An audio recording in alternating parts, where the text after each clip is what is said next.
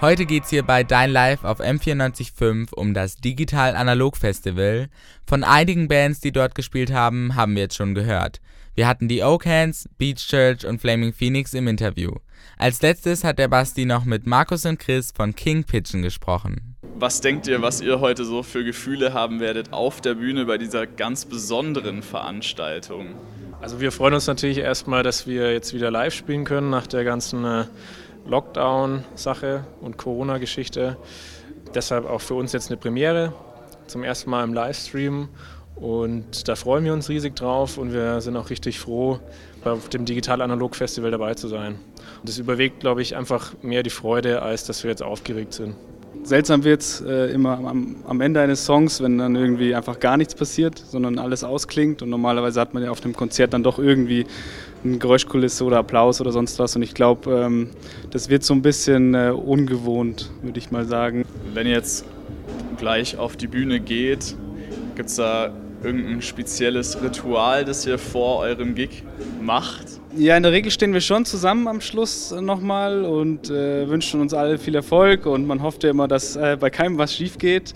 Ähm, ja, ansonsten sind wir meistens so eine halbe Stunde vorher da, singen uns ein bisschen ein, machen ein bisschen Quatsch, versuchen locker zu werden und ähm, genau, kurz am Ende nochmal zusammenstehen und auf die Bühne gehen und dann ist ja eigentlich jeder so ein bisschen für sich. Also ähm, das ist so das letzte Mal gemeinsam jetzt äh, vorm Konzert und dann macht jeder so sein Ding und man versucht dann auf dem Konzert wieder so ein bisschen die Connection herzustellen.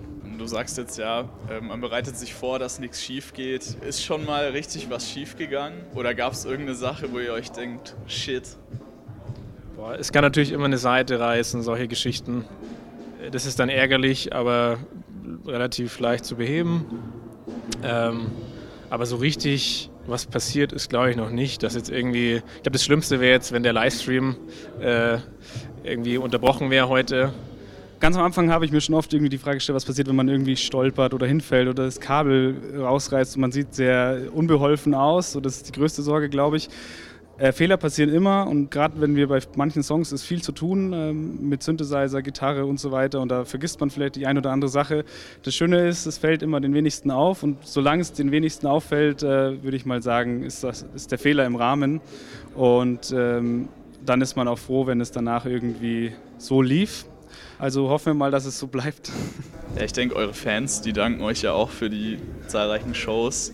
Gab es irgendwie so einen, so einen Fan-Moment, wo ihr irgendwie Props von Fans bekommen habt, die euch besonders im Gedächtnis bleiben? Vielleicht irgendwelche Briefe auch oder persönliche Botschaften? Mm, ja, Briefe, ich glaube, das Zeitalter ist ein bisschen rum. Äh, zumindest auch. Äh, wäre man jetzt äh, eine Stadionband, dann gibt es das sicher noch, aber äh, ja, wir hatten zwei, drei Konzerte, da war die Location wirklich sehr, sehr klein und es war vollgestopft mit Leuten und wenn man dann irgendwie merkt, die Stimmung ist richtig gut und danach die Leute ähm, noch zum Merchstand kommen oder an die Bühne einfach sagen, war ein cooler Abend oder ein cooles Konzert, das ist dann so einigermaßen das höchste, was man eigentlich erreichen will, weil man will ja, dass die Leute einfach eine gute Zeit haben und äh, die Musik genießen. Und da gab es schon zwei, drei besondere Konzerte und es waren tatsächlich oft sehr, sehr kleine Locations, ähm, wo man vielleicht auch gar nicht so viel verstand, aber die Energie einfach wirklich gut rüberkam. Ähm, auch einfach die kleineren Locations machen es für mich persönlich besonders,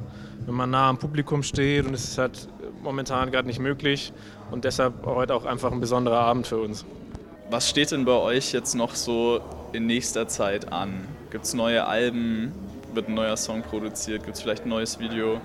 Also während Corona seit Februar sind wir jetzt verstärkt dran, neue Songs zu schreiben und äh, so längerfristig auf jeden Fall eine neue EP mindestens.